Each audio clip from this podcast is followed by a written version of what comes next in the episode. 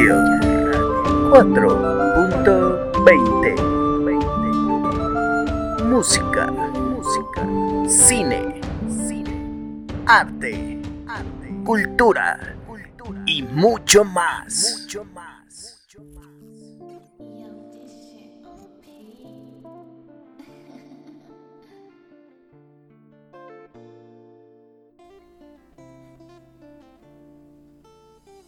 Hola, ¿qué tal amigos? Sean todos bienvenidos. Esto es Gaia Radio 4.20 y es un placer estar con todos ustedes. Mi nombre es Mike Centeno y te agradezco por estar una vez más con nosotros y espero que podamos compartir unos momentos increíbles. Esta noche estará con nosotros nuestro compañero, nuestro amigo, nuestro gurú y nuestro hermano Wolf. Buenas noches banda, ¿cómo están? Los saluda de nuevo y como siempre su hermano Wolf. Esta noche, vaya que tenemos un excelente programa, algo completamente distinto como ya los tenemos acostumbrados. Verán que van a disfrutar lo que les traemos hoy. Muchísimas gracias Wolf y bienvenido. Y así es, tienes toda la boca llena de razón, porque también contaremos con la presencia de otro hermano. Él es Israel Cepero. La gota deshace la piedra, no por su fuerza, sino por su consistencia. Ovidio. Ah, ¿qué tal? ¿Cómo se quedaron el Mag y el Golf, eh? Esta fue una frasecita que me leí en la mañana y bueno, quería compartirla con todos ustedes. También he pensado que les compartiré frases como estas cada semana para, para dejarlos un poco reflexionando o llenarlos por lo menos de vibra en su día, ¿no? Eh, mi nombre es Israel Cepero, voy a estarlos molestando otra vez aquí como cada semana. Mis redes sociales en Facebook me pueden encontrar como Israel Cepero con C y en Instagram como mm, John Bajo Artambo. Nuestras redes sociales de Gaia Radio en Instagram, pues así mismo Gaia Radio. En Facebook nos pueden encontrar como Gaia Radio 4.20. Ahí nos pueden escribir mm, para peticiones, temas, ideas, dudas. Aquí todo es bien recibido con la mejor de las vibras. También nos pueden, nos pueden contactar en vía correo electrónico gaia-radio.outlook.com. Te lo repito, gaia-radio.outlook.com. Y bueno, pónganse cómodo en donde quiera que estén, que Gaia Radio acaba de llegar a sus oídos. Gaia Radio 4.20 Pues ya estamos todos con ustedes, bandita. Y pues sin más, comenzamos. Recomendaciones de la semana. El día de hoy yo les voy a recomendar un libro de una grandísima escritora, Dolores Redondo. Este libro es la primera de las novelas que forman parte de la trilogía del Bastán. El libro tiene el nombre de El Guardián Invisible. Y este libro ha, ha ganado diferentes premios. Ha sido finalista del prestigioso premio CWE International Dagger en el 2015. Ha estado clasificada también como la mejor novela negra en el 2013, según La Vanguardia. Ha estado en el top 10 novela negra del verano, Le Figaro Magazine. En Francia, Pluma de Plata en el 2014 por la Asociación de Libreros del País Vasco. Continuará, es que es un, programa cultural de, televisión española. Y está traducido este libro a más de 30 idiomas distintos. Por lo que no tenemos ningún pretexto para quedarnos sin, sin leer esta obra de arte. Como les decía, esta es la primera de las novelas de la trilogía del Bastán. Si les interesa, pues coméntenos qué les parece y si les gustaría que habláramos un poco más del tema, pues los siguientes programas, con muchísimo gusto, les hablaré de, los otros dos libros. Pero el día de hoy solamente nos vamos con el primero. ¿Por qué les recomiendo este libro? Porque es una novela en la que mezcla muchos temas que son muy difíciles de encajar, porque mezcla el, el realismo y la crudeza del ser humano, eh, lo mágico, lo mitológico, el esoterismo. Son, son, temas muy difíciles de encajar, pero Redondo lo hace de, de una manera impecable. Te va introduciendo en, en historias macabras, en historias donde las víctimas de asesinato son todas chicas adolescentes, todas las chicas son descubiertas en circunstancias similares. Un asesino, muy meticuloso, colocando elementos, distingue su modo operandi. Estamos hablando de lo que vendría siendo un asesino serial, el cual hace rituales para lograr su cometido. Pero su cometido no es solo el hecho de asesinar. Eso solo servirá de apoyo para llevar su verdadero mensaje a la sociedad. La inspectora protagonista nos presenta como se nos presenta como alguien misterioso, como un, con un pasado difícil, pesado, incluso traumático, que la, la, protagonista va cargando en sus espaldas durante toda la novela, cuyos misterios más oscuros se van desvelando lentamente al transcurso de la historia. Amaya Salazar, la vida personal y familiar ajena del, del caso policial, mm, es la parte más potente de la novela, ya que hace pasajes de novela romántica, al relatarse momentos apasionados con su pareja James, como también pasa por toques de novela de terror ya que la historia, su, historia personal es muy dura. Pues ya tenemos la historia policial, la parte policial, perdón, tenemos la parte personal y ahora nos vamos con la parte mitológica. Dolores Redondo nos mete en esta novela un ser mitológico vasco llamado Basajaun. El Basajaun es un el señor del bosque también se le llama. Es parecido al Yeti, e, es como el Yeti vasco. Camina de forma humana, con el cuerpo cubierto de pelo y una melena muy larga que le llega hasta los pies. El Basajaun ha aparecido en relatos como, como un hombre terrorífico del bosque, de fuerzas colosales, con los que era mejor no toparse, mientras en otros relatos, lejos de ser agresivo, era el protector de los rebaños de ovejas avisando a los pastores de alguna amenaza con un silbido que se escucha en el eco del bosque. Y en esta novela, de nuevo pone a la balanza al Basajaun, poniéndolo de nuevo en duda en, la verdadera esencia de lo que es el Basajaun, ¿no? Em, si es verdaderamente un, un protector o un asesino. Entonces, lo mitológico, lo policial, y la historia personal de, la protagonista, Amaya Salazar, eh, van de la mano. Pero, por si fuera poco, aparece, como, como ya mencionaba, aparecen rituales, rituales esotéricos de magia negra, rituales que se realizaban y posiblemente se realizan aún en día, desgraciadamente, rituales que, que, sirven para alimentar energías que trascienden más allá de lo humano. Y es súper interesante porque la escritora nos va introduciendo poco a poco a lo que vienen siendo los siguientes libros, ¿no? Que, que por ejemplo su siguiente novela, Legado de los Huesos, que así se llama. Y sin en cambio aquí sí podemos ver cómo se mete más en, estos temas, ¿no? Con la brujería, el esoterismo, pero lo mismo, al mismo tiempo todo, todo esto va de la mano, lo, lo policial, eh, los problemas personales que tiene. Nos metemos también en la psicología, etcétera. Si les interesan todos esos temas, yo les recomiendo muchísimo que comiencen por, por esta novela. El Guardián Invisible, repito el nombre, El Guardián Invisible, así se llama, y es una novela muy, muy, muy completa, como ya comenté. También tenemos las películas, que las películas son películas españolas. Eh, esta del Guardián Invisible es dirigida por Fernando González Molina, que la película también es súper recomendable. Tiene un reparto brutal, tiene unos actores y unas actrizas enormes. Los paisajes que sacan, todas las localidades en las que graban son increíbles. No te despegas ningún momento de la pantalla, todo el rato estás esperando a ver qué, va a pasar y eh, si te distraes, cuando te das cuenta ya, ya ha sucedido algo nuevo, ¿no? Entonces todo el rato tienes que estar adentrado en la película. Es, es muy interesante también la película, pero yo sinceramente lo que lo que recomiendo siempre, eh, si hay algún libro y alguna película del mismo, eh, lo primero, leerse el libro para después eh, verse la película. Porque en el libro vienen, vienen detalles desde, desde la visión de la escritora, ¿no? No tenemos un tiempo límite para terminar de leernos el libro, sin en cambio en las películas es algo que sí sucede.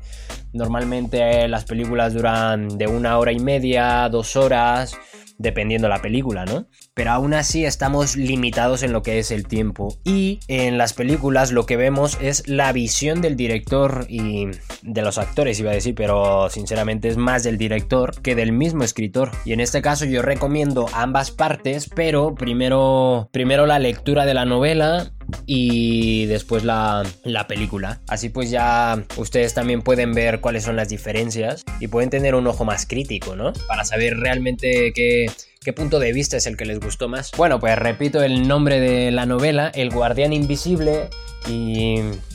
Bueno, pues espero que tengan algún día la oportunidad de, de leerla y cuando lo hagan o si ya lo han hecho, pues esperamos sus comentarios para charlar un poco sobre, sobre esta gran novela y esta gran escritora.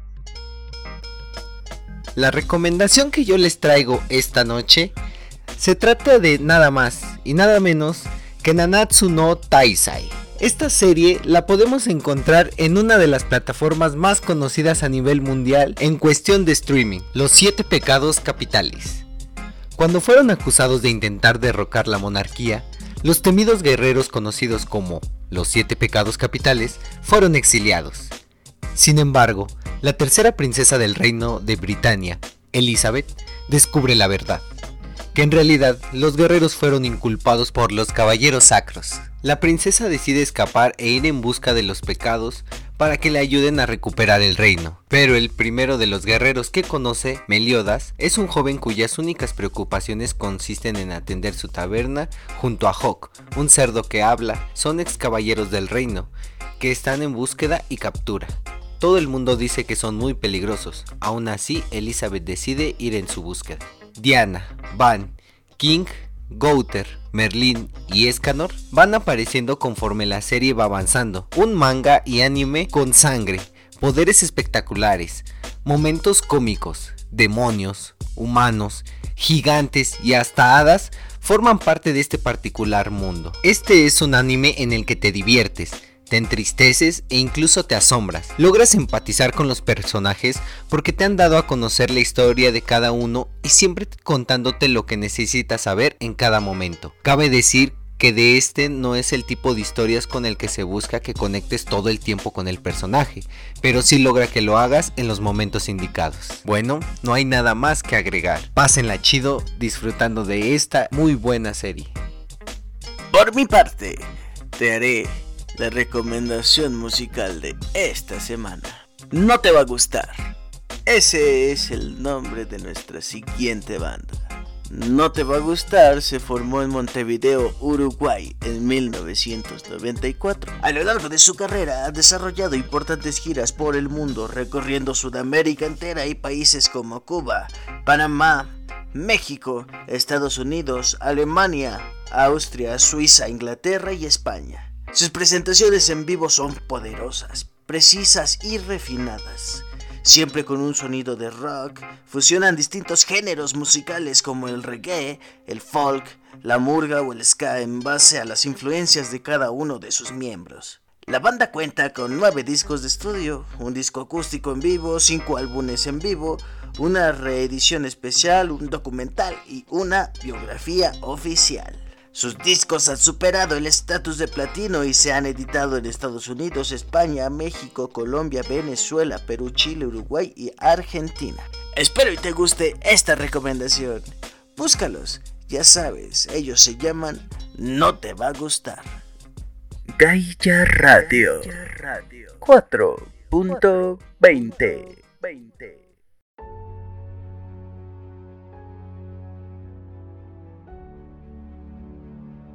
La historia que les traemos a continuación fue extraída de unos textos muy antiguos, encontrados en lo profundo del bosque.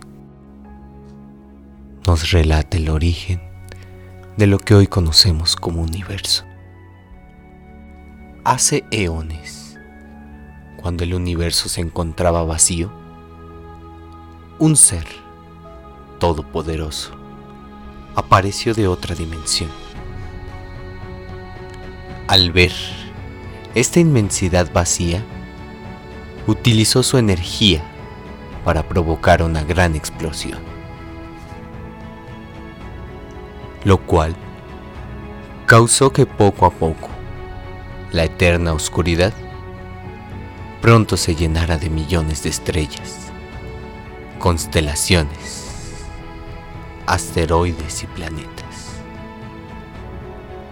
Al utilizar una gran parte de su poder, se vio obligado a regresar a su dimensión, para que desde allí pudiera alimentar con su energía lo que había orgullosamente creado.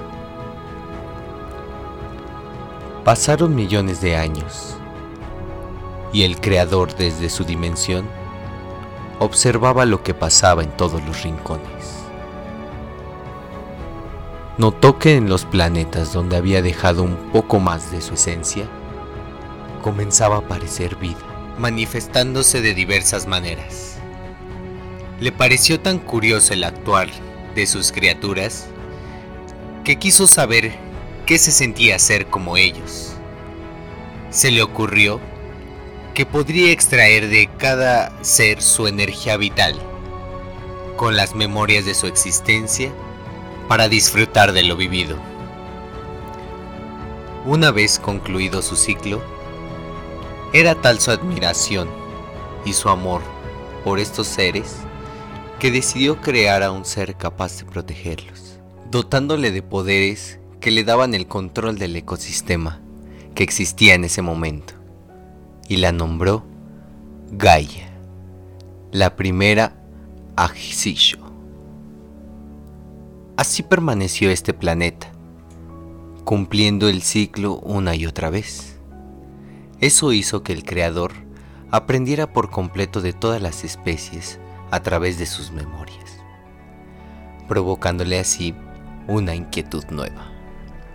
Sintió que algo faltaba. Su obra no parecía completa. Quería algo más complejo, un ser capaz de sentir y de aprender, con un grado de inteligencia y habilidades que le permitieran adaptarse. Quizás quería que se parecieran un poco más a él, pero no por completo a ellos los hizo libres. Como resultado de las memorias del primer ser complejo, fueron muy variadas e interesantes. Y conforme pasaban las generaciones, se volvía más impredecible su comportamiento. Le llamaba la atención que cada ente le brindaba experiencias totalmente diferentes, lo cual le generaba un gran deleite. No pasó mucho tiempo en el que esta nueva especie comenzara a prosperar, utilizando los recursos a su alrededor, fabricando herramientas y construcciones cada vez más complejas. Se agrupaban y organizaban hasta crear enormes naciones.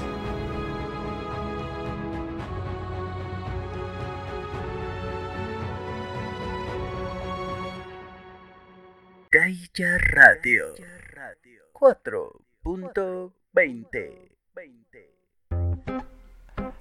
Ahora te hablaré de una película, una película titulada Valhalla.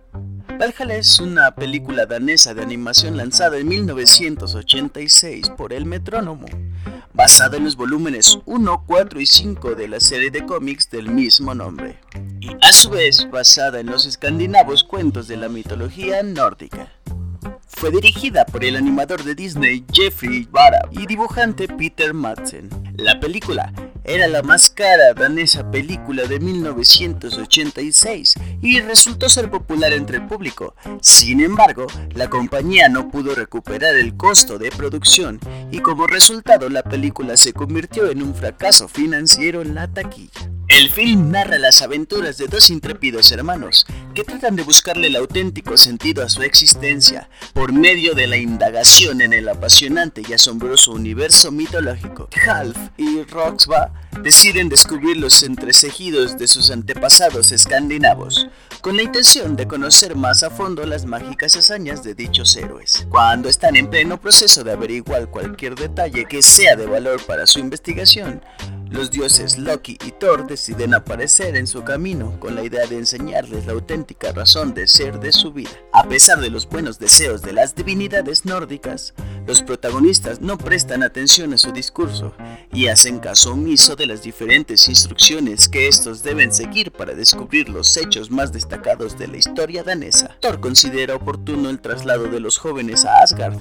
el lugar en el que conviven y descansan los seres todopoderosos que custodian a la especie humana. Aunque una disputa con Loki les llevará a separar sus destinos de nuevo, estando protegidos en todo momento por Quark, un ser que posee unas cualidades muy peculiares, juntos emprenderán rumbo al lugar en el que se encuentran el soberano de todos los dioses, Odin, quien les guiará en su camino hacia la búsqueda del objetivo de su travesía. Y también les voy a recomendar grabaciones hechas por Diana Uribe. Diana Uribe es filósofa, cronista, locutora colombiana. Tiene audiolibros de historia universal, aparte de, de haber ganado premios en periodismo. Y esta brillante mujer habla de un país que resulta entrañable, nos, nos resulta súper familiar la gente. De un país que mezcla todas las posibilidades históricas, indígenas, sociales, políticas, culturales y hasta culinarias. Y sí, estamos hablando de México. Se mete en la historia de México. Diana Uribe, que es una, una mujer colombiana, como ya comentaba, me parece en lo personal muy bonito, muy entrañable y muy admirable que gente de, otros países se interese por la cultura mexicana, por lo que es la historia de México. Y Diana Uribe no solo se, se conforma con, con saber lo que es la historia de México, sino se encarga también de transmitir lo que es. Habla desde cómo era toda la extensión geográficamente de México, cuenta sus historias, eh, comenta leyendas, habla de la gastronomía, de la historia que tuvo México con Estados Unidos, que tuvo que ver México con, con, Canadá también. Entonces la historia arranca desde la raíz, ¿no? Desde el nopal, desde el mero Quetzalcoatl. Habla de cómo México se formó entre valles, que México se, se formó en un valle.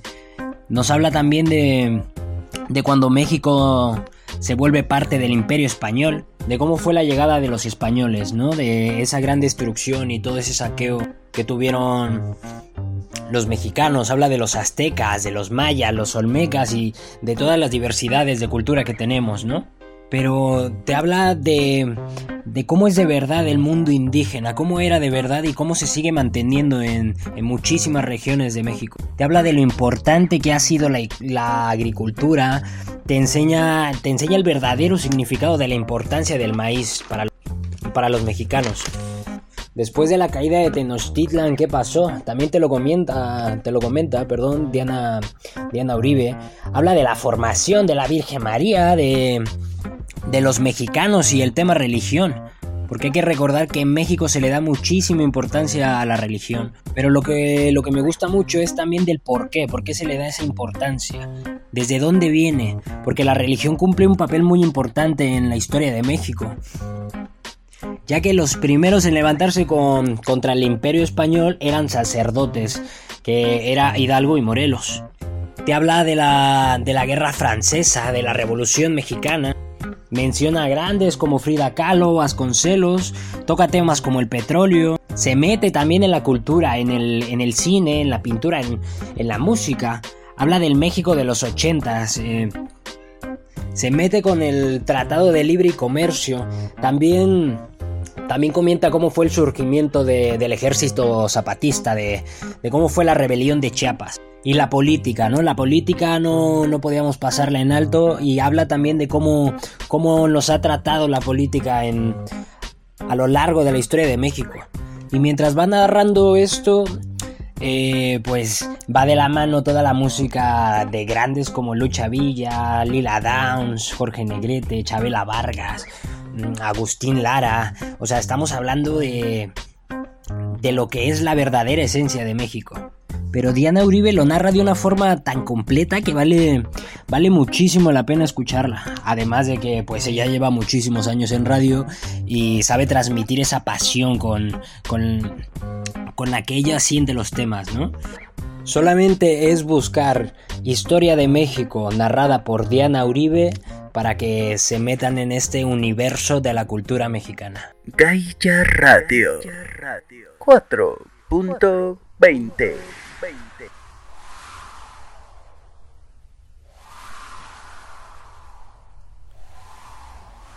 La muerte de Héctor.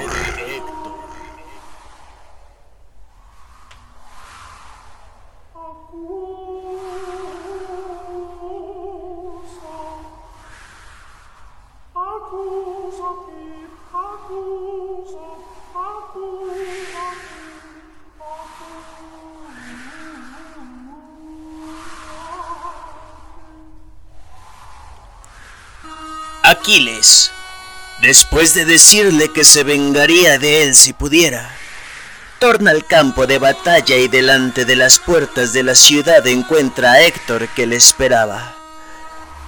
Huye este, aquel le persigue y dan tres vueltas a la ciudad de Troya.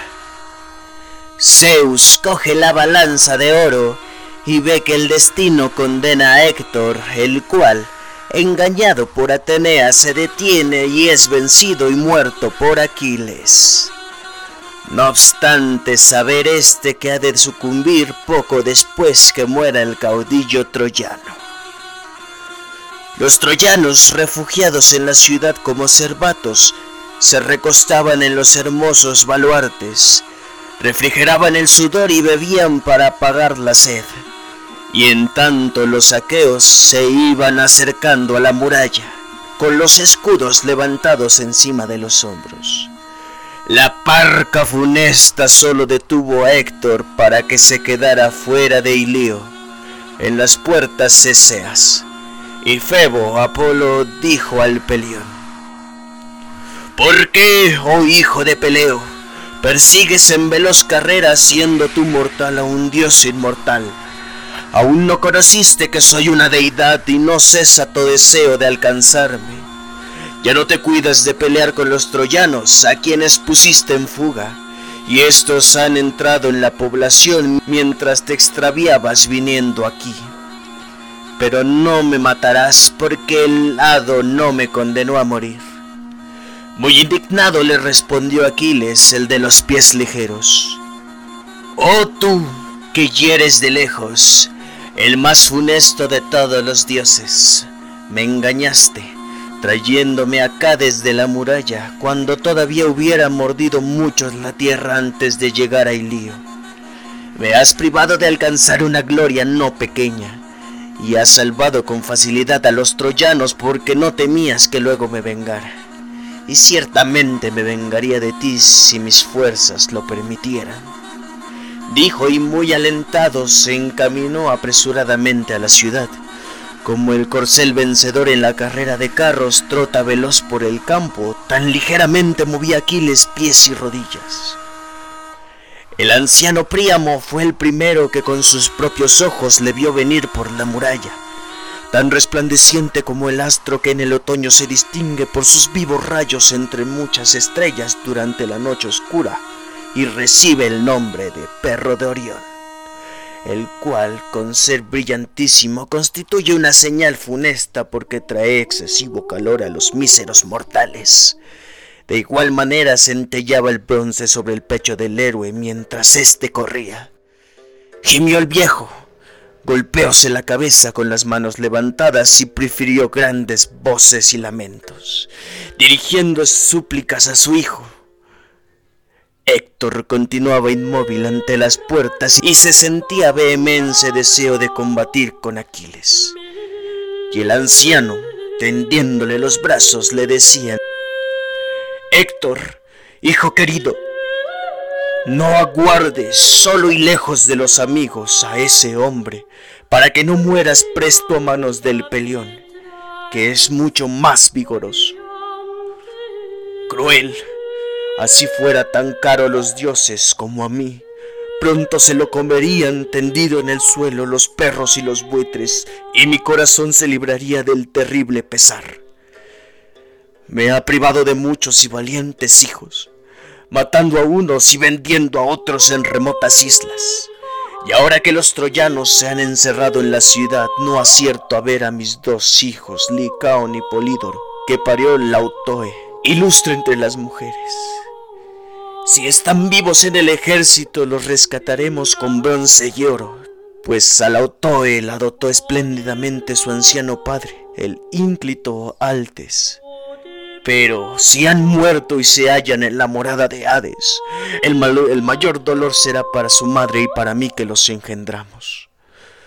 Porque el del pueblo durará menos, si no mueres tú vencido por Aquiles. Ven dentro del muro, hijo querido para que salves a los troyanos y a las troyanas, y no quieras procurar inmensa gloria al Pélida y perder tú mismo la existencia.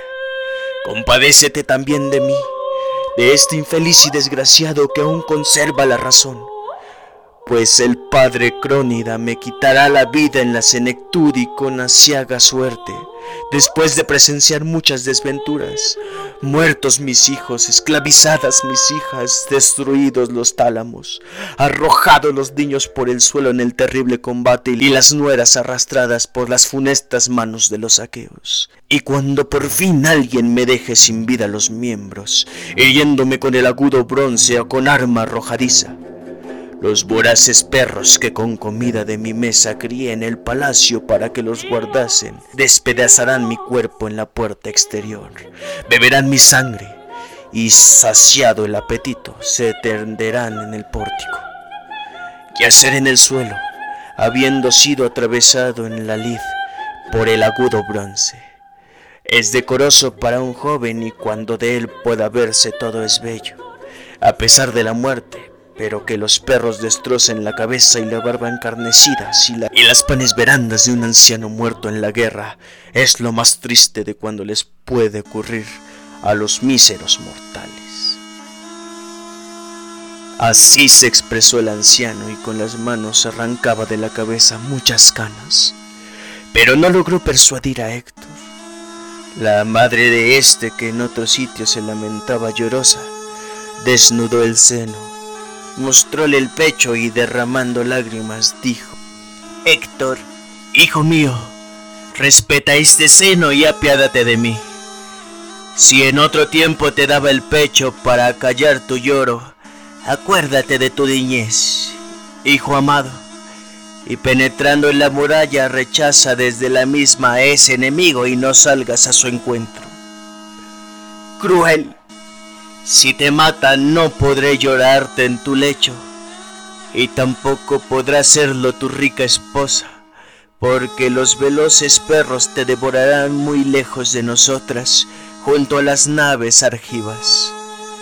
De esta manera Príamo y Écubo hablaban a su hijo, llorando y dirigiéndole muchas súplicas sin que lograsen persuadirle. Gaia Radio 4.20 pues eso ha sido todo por este episodio. Espero y te guste, espero y te agrade. Ya sabes, y sí, recomiéndanos, cuéntale a tus amigos. Y si no, pues a tus enemigos. Y no lo olvides, puedes contactarnos a través de nuestro correo electrónico, que es gaya-radio.outlook.com. Te lo repito, gaya-radio.outlook.com. Y síguenos en nuestra página de Facebook como Gaya Radio 4.20 o en nuestro Instagram, Gaia Radio. A nombre de Wolf Nogues, de Israel Cepero y un servidor, Mike Centeno, me despido. Que estés bien y nos escuchamos. Hasta la próxima. Gaia Radio 4.20